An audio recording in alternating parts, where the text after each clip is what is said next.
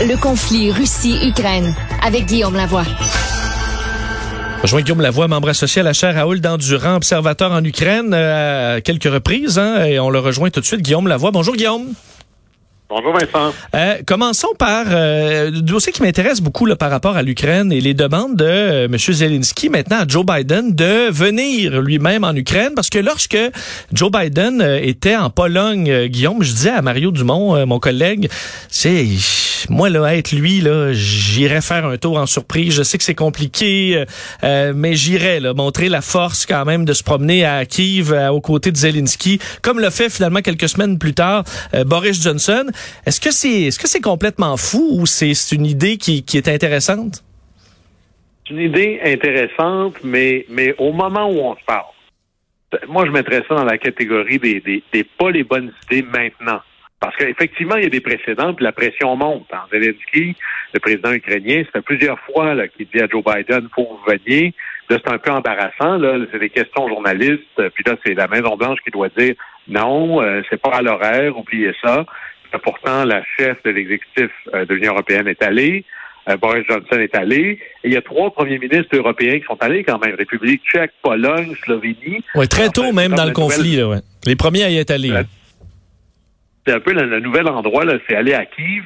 Euh, puis c'est vrai que ça donne un, vernis positif, ça donne la couleur, une connexion forte, ça permet vraiment d'amener une émotion Ursula euh, von der Leyen, la chef euh, des exécutifs européens, était revenue complètement sidérée. Puis pensons à chez nous, moi, au Saguenay-Lac-Saint-Jean, quand Lucien Bouchard était là pendant les inondations, il y avait une connexion forte. Le rôle, quand il était sur place pendant la crise du verglas, les gens ont besoin de ça. Mais, à un moment donné, il ne faut pas confondre la bravoure avec la bravade. Euh, il y a des, imaginez les conséquences parce qu'il n'y a qu'un président américain. on peut bien dire que tous les, tous les États sont égaux entre eux, mais c'est pas vrai. Le président américain, c'est pas la même chose. S'il fallait qu'il arrive quelque chose, qui était blessé ou même tué, imaginez combien ce serait une victoire gratuite pour Vladimir Poutine. Et là, ça entraînerait le monde dans une guerre. On pourrait pas avoir un président américain qui est blessé ou tué, puis que les États-Unis n'entrent pas directement en guerre c'est peut-être pas ça qu'on veut à ce moment-ci. Mais tu penses, si, si, admettons qu'une opération secrète, on envoie Biden, puis c'est pas dit, et là, ça donne que les Russes vont envoyer des missiles, Joe Biden est tué là. Selon toi, on est en guerre avec la Russie? On peut pas dire, ben là, il s'est rendu dans un territoire de guerre, puis euh, s'il a pris un risque, il, il est mort. Non, moi je pense qu'il y aurait des représailles euh, euh, obligatoires. Là. Ça serait, on peut pas se permettre d'attaquer le président américain. C'est une attaque aux États-Unis. C'est un acte de guerre. C'est véritablement. Mais s'il ça, il, savait pas qu'il était là, s'il savait pas. Oui, mais là, à un moment donné, qu'est-ce que tu fais là? Alors, oui, oui. est-ce que le risque en vaut la, est-ce que ici, là, le risque en vaut la chandelle? Parce que quelle est l'utilité première de Joe Biden? C'est de travailler à sécuriser l'argent pour l'Ukraine, c'est de travailler à envoyer des armes en Ukraine, c'est de travailler à maintenir la coalition. C'est un peu comme chacun a son rôle. Euh, moi, mon grand-père était pas sur les champs de bataille en Europe, il travaillait à l'Alcan à faire l'aluminium, qui permettait aux Alliés de faire la guerre. Son rôle était aussi important à ce lieu-là. Euh, Sauf qu'on n'a pas l'impression, Guillaume, on n'a pas l'impression que Joe Biden, c'est lui qui, je veux dire, euh, travaille de, de 8 heures le matin dans, dans, les chiffres et tout ça. Là, est-ce que là-dessus, il n'est pas justement un peu plus sur l'image et qu'on pourrait se servir de ça? Non, là-dessus, il n'est pas impossible que Joe Biden y aille. Alors, il y a des présidents américains qui, dans le passé, sont allés sur des euh, en, zone de guerre. Lyndon B. Johnson l'avait fait à deux reprises dans les années 60. Il était allé au Vietnam. L'exemple le plus récent, c'est George W. Bush qui était allé en Irak. Bon, il n'était pas allé au milieu du centre-ville de Bagdad. Il était sur une base militaire, des lieux très précis. Et ça avait été sous un secret extraordinairement important. On l'avait presque su une fois que c'était terminé. Là. Alors, mais ceci étant, euh, moi je pense que Joe Biden est personnellement peut-être un des présidents les plus proches de l'Ukraine de l'histoire récente. Quand il était vice-président, c'est lui qui poussait pour armer l'Ukraine, c'est Obama qui était en disant je suis pas sûr que je veux faire ça. Alors, la cause de l'Ukraine est extraordinairement proche euh, des préoccupations personnelles de Joe Biden. Et à date, son leadership là-dessus me semble assez irréprochable, malgré tous ces autres problèmes là. Est-ce que ça peut donner comme, comme feeling général? Sur, euh, sur ce sujet-là, pour conclure sur ce sujet-là, Guillaume, juste sur le point de vue, parce que tout est un peu de la politique aussi, là, on arrive dans les, euh, les, les élections de mi-mandat aux États-Unis. Au niveau de l'effet politique, là, euh, parce que les républicains vont traiter Joe Biden de weak, là, Sleepy Joe, les termes de Donald Trump, est-ce que de, de, de, se présenter, lui, en zone de guerre aux côtés de Zelensky avec une petite veste un peu militaire, ou est-ce que c'est bon pour lui, ou est-ce que là l'histoire de Hunter Biden, on va toutes les, complots. Euh, l'effet politique aux États-Unis de voir Joe Biden euh, en Ukraine, est-ce qu'il est, euh, tangible? Est-ce qu'on peut le prévoir? Il n'est pas impossible que Joe Biden apparaisse sur nos écrans aux côtés de Zelensky. Si, si ça se passait maintenant, la finalité du combat que l'on voit, moi je suis convaincu que l'Ukraine va gagner, mais on ne sait pas quand. On ne sait pas combien de temps ça va durer. Alors, habituellement, tu veux te pointer quand ton équipe mène 4-2, euh, puis là, tu vas faire un tour en troisième période vers la fin pour prendre un peu le, euh, de la victoire à venir bientôt. Là, personne ne sait exactement quand ça va finir, ça. Et c'est pas clair si aux élections de mi-mandat en novembre, on ne sera pas exactement encore là où on est. Ce combat-là, on est dedans à fond présentement. Puis à la fin, les élections américaines, sauf de très, très rares exceptions, ne se passe pas sur les questions de politique étrangère. Elle se passe sur des questions de portefeuille essentiellement. Combien ça me coûte pour faire le plein? Est-ce que c'est plus facile d'acheter des choses maintenant qu'avant? Le premier problème de Joe Biden ou des démocrates pour l'élection, c'est pas l'Ukraine, c'est l'inflation. C'est le prix de l'essence. C'est la performance économique, même si c'est l'enjeu avec euh, les masques, la COVID. C'est véritablement, les États-Unis sont un pays particulier, c'est un continent qui est relativement peu tourné vers le monde extérieur, surtout en termes euh, de période électorale et encore plus en élection de mi-mandat où on est dans des enjeux beaucoup plus locaux. Alors, les problèmes de Joe Biden se règlent pas grâce à l'Ukraine.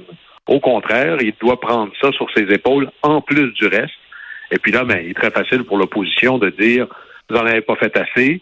Euh, on oublie presque euh, le meilleur ami de Vladimir Poutine il n'y a pas si longtemps, un certain Donald Trump et que ce parti-là se cherche un peu et qui est profondément divisé.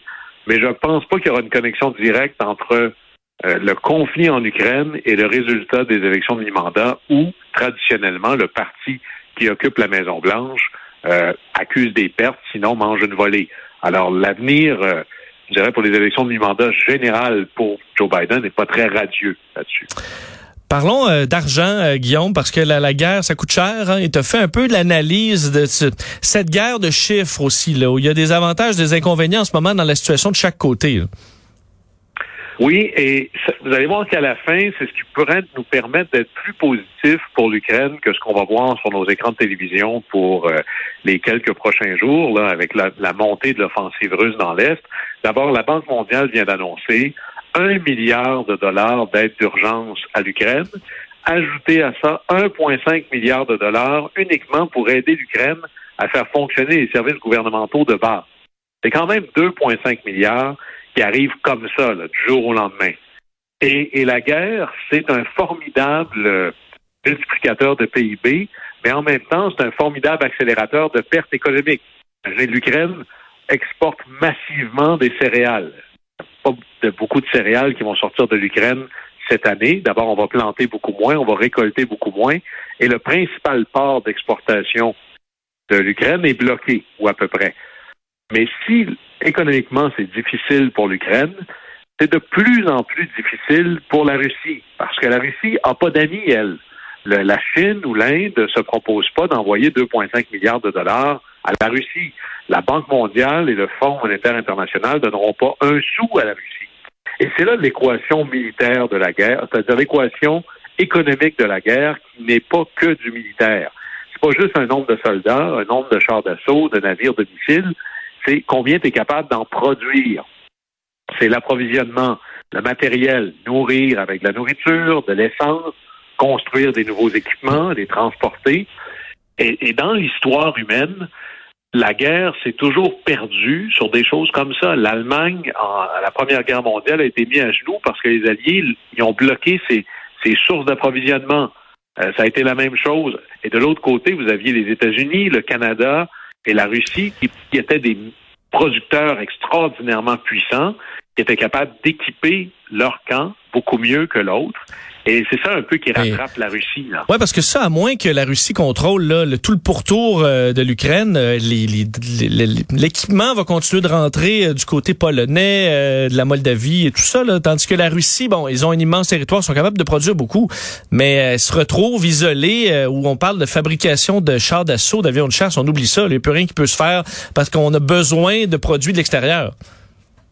Et, la Russie, pourtant, serait ceux qui ont euh, euh, la plus grande capacité de durer. Ils produisent énormément de céréales, ils peuvent se nourrir, ils ont beaucoup de pétrole, ils peuvent faire fonctionner leur champ d'assaut. C'est une production euh, de métal lourd, acier, aluminium très, très importante. Mais à un moment donné, c'est plus les armes d'il y a 50 ans. Aujourd'hui, tu peux pas faire une voiture sans avoir besoin de semi-conducteurs. Comment vous allez faire pour faire des armes modernes sans une technologie de radar, sans des semi-conducteurs, sans cette technologie qui, elle, est essentiellement importée. Et ils ne rentrent plus rien en Russie, ou presque plus rien. Alors, bientôt, ça va être un peu ce que les Allemands ont vécu dans la Deuxième Guerre mondiale, quand un char d'assaut était brisé, il restait là où il était. C'était terminé. On n'avait plus l'infrastructure pour le réparer et encore moins pour le remplacer. Et là-dessus, ça veut dire que c'est un jeu de temps chaque jour qui passe, l'Ukraine est de mieux en mieux approvisionnée. Chaque jour qui passe, la Russie grignote ses réserves. Alors là-dessus, le, temps joue contre la Russie et pour l'Ukraine. Et c'est pour ça, je pense, que qui est très clair dans la tête de Vladimir Poutine. Et c'est probablement ce qui explique, si vous voulez, la montée en ampleur de l'offensive, c'est d'essayer de faire le maximum possible pendant qu'il y a encore suffisamment de carburant dans le réservoir, si on pourrait dire comme ça. Merci Guillaume, on se reparle demain. Au plaisir.